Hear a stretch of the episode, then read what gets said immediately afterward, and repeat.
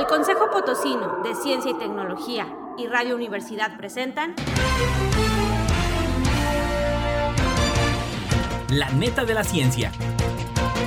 Espacio informativo sobre todo lo acontecido en ciencia, tecnología e innovación en San Luis, México y el mundo. Y ahora quedan con ustedes Claudia Llamas y Edgar Jiménez.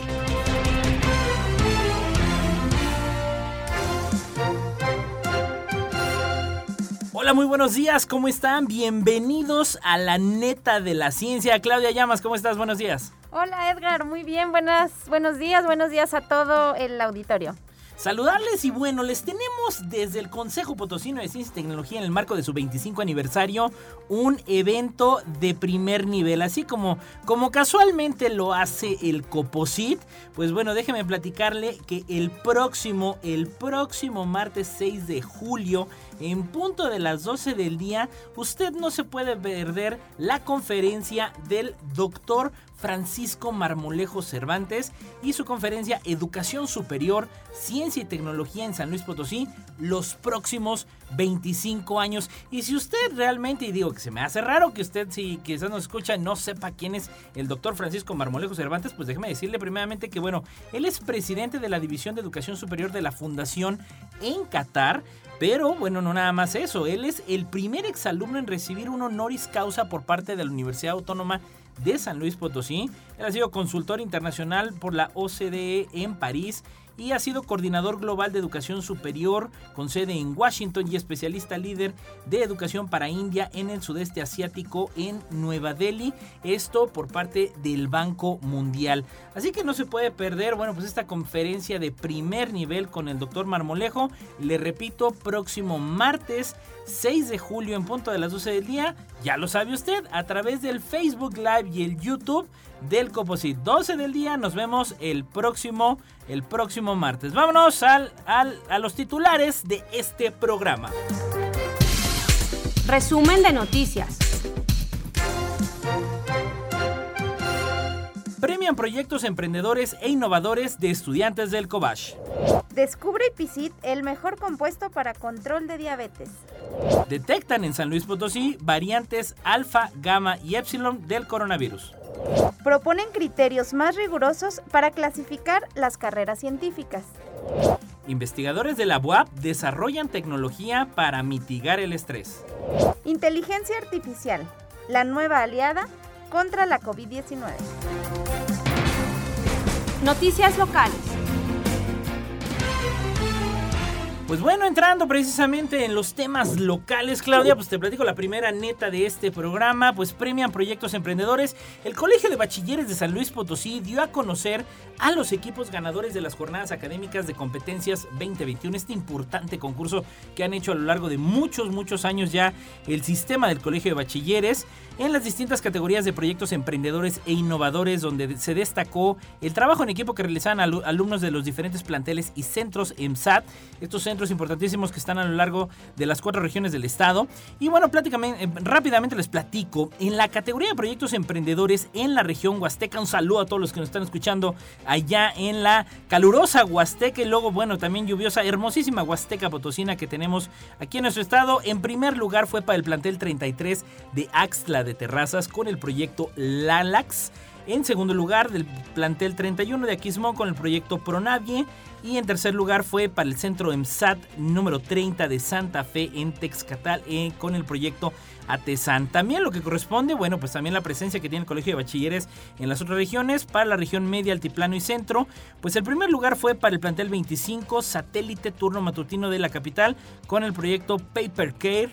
El segundo lugar se adjudicó el plantel 02 de Villa Hidalgo. Un saludo a Villa Hidalgo con el proyecto Opuntia. Y finalmente el tercer lugar, la medalla de bronce, que en este concurso de, ciencia y de innovación de emprendedurismo lo obtuvo el plantel 01 de Soledad de Graciano Sánchez.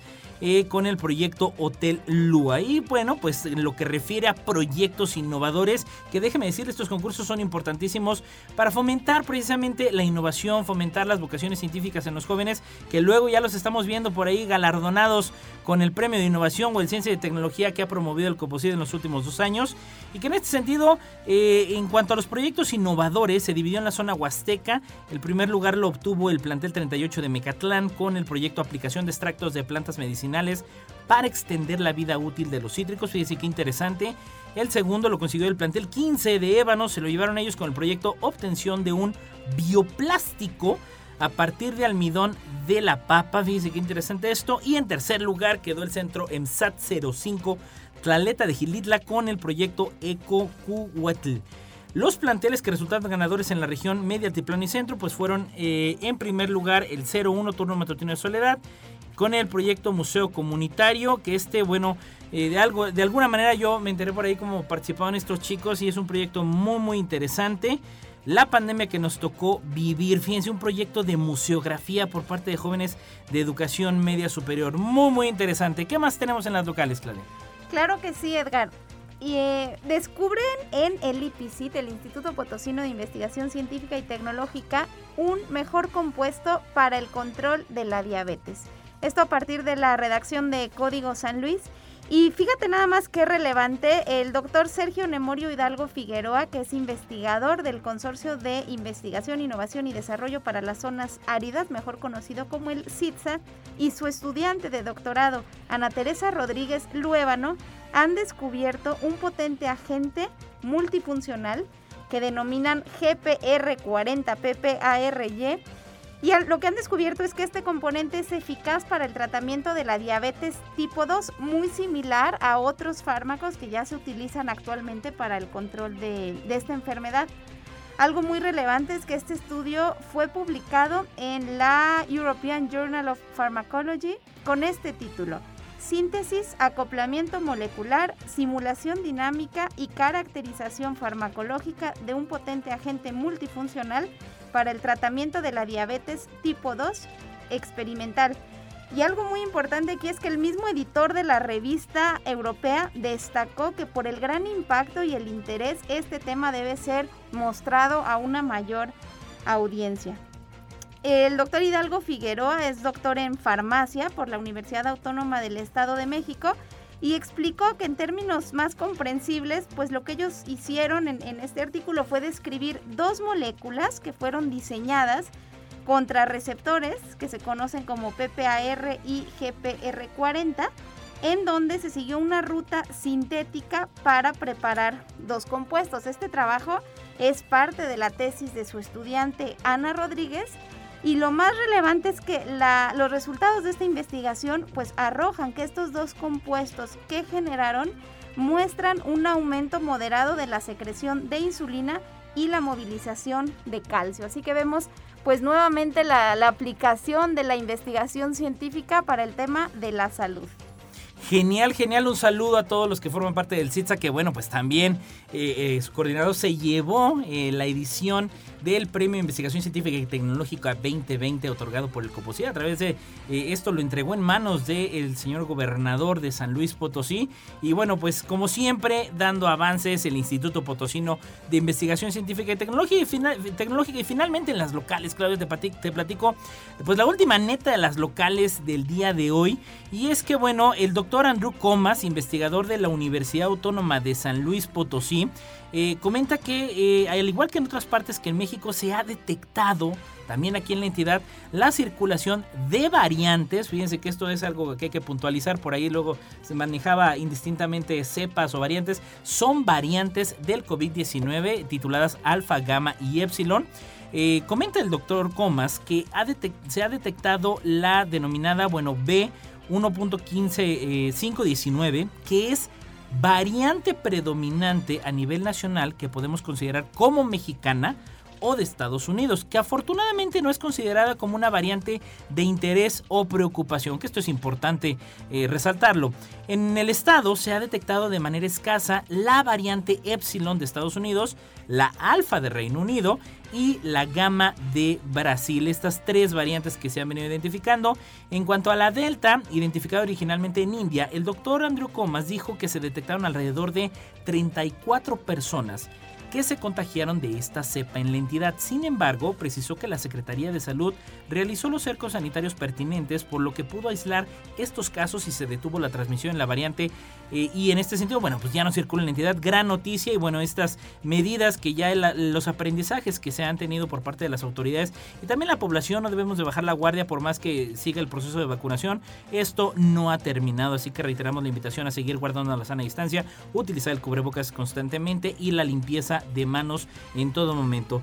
Eh, en este sentido, el doctor Comas comentó que se pudo aislar el brote y ya no hubo circulación de la misma. El brote se pudo, este, ya, no, ya no hubo alguna cuestión de contagio. Aclaro que a nivel nacional tampoco se ha detectado circulación de esta cepa de virus y por el momento en el estado no hay circulación de esta variante. Está circulando eh, de manera escasa e intermitente en lo que es los estados de Baja California, Coahuila, Puebla, Guerrero y Ciudad de México no es una variante que tenga una circulación, sino más bien eh, son apariciones que van teniendo. Y finalmente, bueno, respecto al estudio de una posible variante autóctona mexicana, el doctor Comas puntualizó que están esperando las, las secuencias que envíe el INDRE. Al parecer esta variante que circula en el Valle y Centro de México, a diferencia del original, pues tiene cuatro mutaciones extras que la hacen de mayor transmisión interesante. Científico de la Semana. Doctor José Sarucán Kermes. Nació en la Ciudad de México el 15 de julio de 1940. Obtuvo la licenciatura en Biología en la UNAM, la maestría en Botánica Agrícola en el Colegio de Postgraduados y un doctorado en Ecología en la Universidad de Gales. Ha sido profesor de la Universidad de Chapingo, de la Organización para Estudios Tropicales de Costa Rica del University College en Gales del Norte y de las universidades de Buenos Aires, Texas, Stanford y Barcelona. Además, es investigador emérito en el Instituto de Ecología de la UNAM. El doctor Sarucán se ha especializado en el estudio de la ecología vegetal de poblaciones y sistemas, biodiversidad y darwinismo. Es reconocido internacionalmente por sus conocimientos sobre la biodiversidad, conservación de los ecosistemas y el cambio climático global. Además, ha sido promotor de la educación superior, la ciencia y la tecnología. Fue director del Instituto de Biología y rector de la Universidad Nacional Autónoma de México. Ha presidido la Sociedad Botánica de México, la Academia de la Investigación Científica y la Asociación para la Biología Tropical ha sido coordinador nacional de la Comisión Nacional para el Conocimiento y Uso de la Biodiversidad, presidente de la Unión de Universidades de América Latina. Pertenece además al Consejo Consultivo de Ciencias de la Presidencia de la República y es miembro del Colegio Nacional, de la Academia Nacional de Ciencias de Estados Unidos y de la Academia Europea de Ciencias. El doctor Sarucán recibió el Premio Nacional Forestal, el Premio de Ciencias Naturales de la Academia de la Investigación Científica, la Medalla al Mérito Botánico de la Sociedad Botánica de México, el Premio Nacional de Ciencias y Artes y ha recibido doctorados honoris causa de las Universidades Nacional Mayor de San Marcos de Lima, Perú, de Gales en Gran Bretaña, de Nueva York, del Colegio de Posgraduados, de Colima y de la Autónoma del Estado de Hidalgo. Además, ha publicado más de 110 trabajos de investigación y varios libros, entre ellos Las Musas de Darwin y Manual de Malezas del Valle de México. Ha dirigido 28 tesis de licenciatura, maestría y doctorado y ha sido el promotor del principal grupo de investigación ecológica en México en el Instituto de Ecología de la UNAM. No importa en qué parte del mundo estés, recuerda sintonizarnos en la web radio y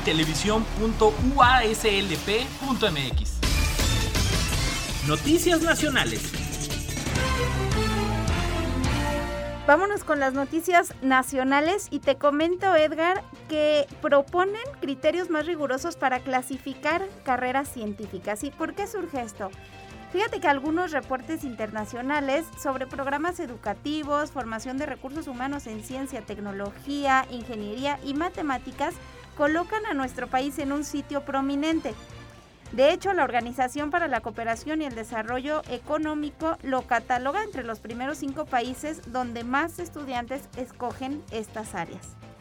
Según la OCDE, el 32% de la población estudiantil de nivel superior en México optó en 2017 por una carrera relacionada con ciencia, tecnología, ingeniería o materiales, o mejor conocidas como STEM por sus siglas en, en inglés. Sin embargo, también hay algunos datos de este organismo donde se revela que el 31% de los empleadores en estos sectores tienen dificultades para encontrar personal calificado.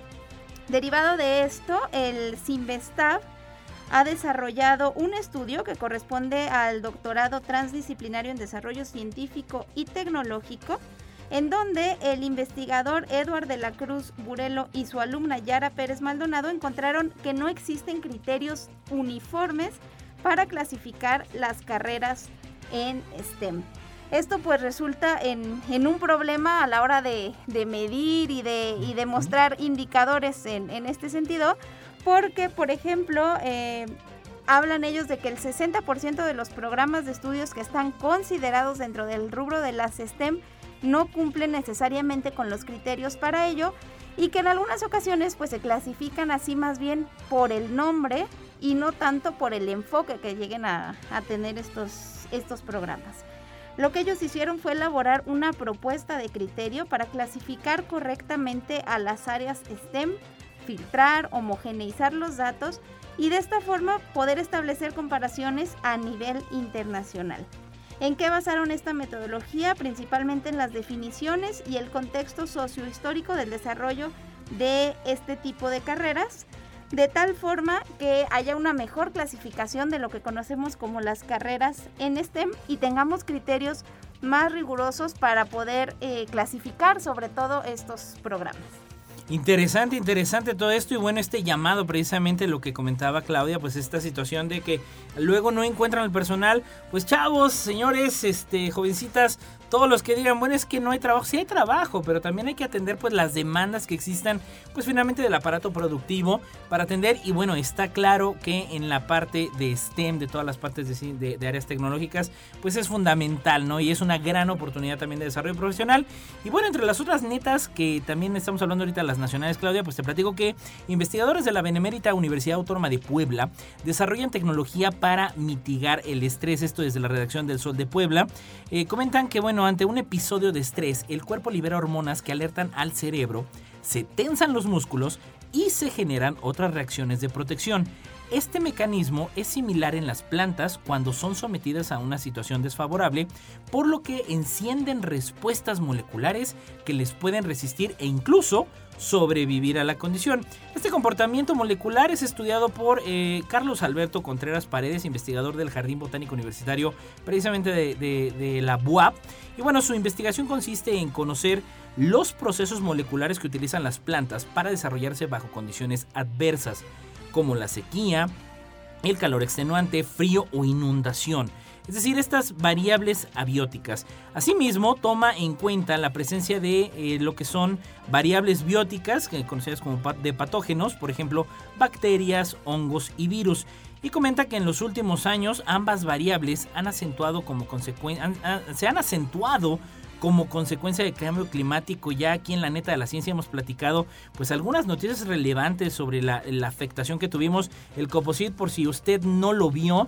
Tuvimos un foro de lo más interesante sobre las condiciones del cambio climático y su impacto en zonas rurales y urbanas por parte del gran equipo del Laboratorio de Geoprocesamiento de Información Fitosanitaria de la Universidad Autónoma de San Luis Potosí. Un saludo por ahí al doctor Carlos Servín, a la doctora Galindo y al doctor Walter Barrera, que de verdad, bueno, esta información ha sido fundamental y ya lo sabe, si no la vio, lo puede ver a través del canal de YouTube del Coposit. Y bueno, retomando esta investigación que se hace para mitigar el estrés, que bueno, lo están haciendo las plantas y ha habido una acentuación debido al cambio climático, pues le platico que en colaboración del grupo de la Facultad de Ciencias Químicas, probó el efecto en compuestos promotores de crecimiento vegetal y en este sentido, pues para mitigar el estrés en organismos vegetales, este, en el que participan también en este equipo de trabajo el doctor Jesús Sandoval Ramírez y el maestro Alan Carrasco Carballo, se probó el efecto que tienen algunos compuestos que actúan como promotores de crecimiento vegetal en variedades nativas de maíz sometidas a variables abióticas. Contreras Paredes explicó que cuando aplican los compuestos promotores de crecimiento vegetal, las plantas aceleran su desarrollo e incrementan su biomasa pero cuando además se someten a una condición de estrés, activan respuestas de defensa o de resistencia, logrando sobrevivir. Y bueno, por el momento se prueba una, una variable a, a la vez el siguiente objetivo que tendrá esta investigación será analizar el efecto de los compuestos promotores de crecimiento vegetal en dos o hasta tres tipos más de estrés de manera simultánea. Interesantísimo esta neta nacional que bueno ya estaremos viendo luego cómo esto transita. Pensábamos que el estrés nada más era precisamente en los seres humanos, luego nos, nos centralizamos mucho en eso y pues también sucede en todo lo que es el reino eh, pues no nada más animal sino también en el vegetal. Noticias internacionales. Bueno, y en las noticias internacionales, Edgar, tenemos eh, pues noticias muy relevantes desde la Universidad de California en San Diego. De acuerdo con la redacción de Héctor Rodríguez en National Geographic, inteligencia artificial es la nueva aliada contra la COVID-19. De esta forma podemos decir que contamos hoy con un nuevo aliado contra el coronavirus e incluso contra todas las infecciones perdón, víricas. Estas noticias de la Facultad de Medicina de la Universidad de California eh, están relacionadas con el trabajo de un equipo de investigadores que acaban de desarrollar un algoritmo capaz de examinar terabytes de datos de expresión génica, es decir, de los genes activados o inactivados durante una infección vírica y de esta forma identificar patrones en pacientes que hayan sufrido cualquier tipo de infección pandémica como la que estamos viviendo actualmente o algunas menos recientes. De esta forma, el estudio publicado en la revista eBiomedicine, los investigadores informaron sobre un conjunto de 166 genes que revelan cómo responde el sistema inmunológico humano a las infecciones virales y de otro formado por 20 genes que es capaz de predecir la gravedad de la enfermedad de un paciente. De esta forma, eh, toda esta información lo que hace es proporcionar un mapa de acción tanto para esta enfermedad como, insisto, para algunas otras. Y aquí la utilidad de este algoritmo se validó utilizando tejidos pulmonares recolectados de pacientes fallecidos por COVID-19 y distintos modelos animales de esta infección. Los patrones de expresión genética asociados con las infecciones virales pandémicas proporcionaron un mapa para ayudar así a definir las respuestas inmunitarias de los pacientes, medir la gravedad de la enfermedad, predecir los resultados e incluso probar terapias para las pandemias actuales y futuras. Interesante, interesante Claudia, que de verdad, bueno, este es un, llamado, también una recomendación, perdón, que hacemos desde la neta de la ciencia Fíjense que bueno, esta, este contexto de pandemia pues también se vio de alguna manera ensombrecido pues por la infodemia. Y vaya que en últimas fechas yo creo que en el último año ha sido un despliegue impresionante de la información de inteligencia artificial que se va dando. Y yo le invito que no nada más en temas de inteligencia artificial, pues se, se documente, que, que, investigue, que averigüe varias fuentes. Luego nos caen algunos videos, Claudia, en el WhatsApp de inteligencia artificial y ya lo damos por sentado y lo andamos compartiendo por todos lados. Así que, si bien hay mucha polémica en torno a, las cuestiones de, a las cuestiones de inteligencia artificial, pues documentese de las fuentes fidedignas, vea lo que están diciendo los centros públicos de investigación, vea lo que están diciendo las universidades. En últimas fechas, inclusive algunos eh, canales de streaming como estos de Netflix han estado promoviendo algunos documentales, pues bueno, sí muy interesantes, pero siempre hay que estar checando y dirían eh, las abuelitas o las mamás que dijeran quiero doble opinión médica de mis hijos y que en este sentido temas pues que también han venido generando una polémica impresionante en cuanto a la inteligencia artificial pues han venido marcando una pauta de que debemos de cuidar mucho los aspectos relacionados con eh, la información que se vierte en los distintos medios. Yo aprovecho para saludar también y estamos llegando al cierre de la neta de la ciencia. A toda la gente que nos escucha en Matehuala, un fuerte abrazo. A todos los que nos están escuchando allá en el altiplano potosino. Y también, obviamente, a los que están escuchándonos a través del 88.5 y el 1190 de AM y a través de internet para todo el mundo, ya lo sabe, como siempre, aquí a través de Radio Universidad, la neta de la ciencia. Y ya para irnos, pues yo le quiero reiterar la invitación, de verdad no se pueda perder esta, así yo lo voy a decir, mega conferencia, porque de verdad es de primer nivel, con el doctor Francisco Marmolejo Cervantes, presidente de Educación Superior de la Fundación Qatar, su conferencia Educación Superior, Ciencia y Tecnología en San Luis Potosí, los próximos 25 años. Ya lo sabe usted a través del Facebook Live y YouTube del Coposit. Y bueno, como siempre, agradeciendo en los controles a Lalo Carrillo. Muchísimas gracias, Lalo. Claudia, pues es hora de irnos. Una neta de la ciencia más esta semana. Hasta luego, hasta luego, que tengan muy buen día a todos. Esto fue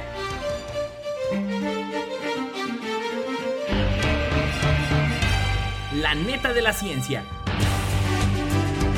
Noticiero de Ciencia, Tecnología e Innovación. Presentado por el Consejo Potosino de Ciencia y Tecnología y Radio Universidad. Con Claudia Llamas Y Edgar Jiménez.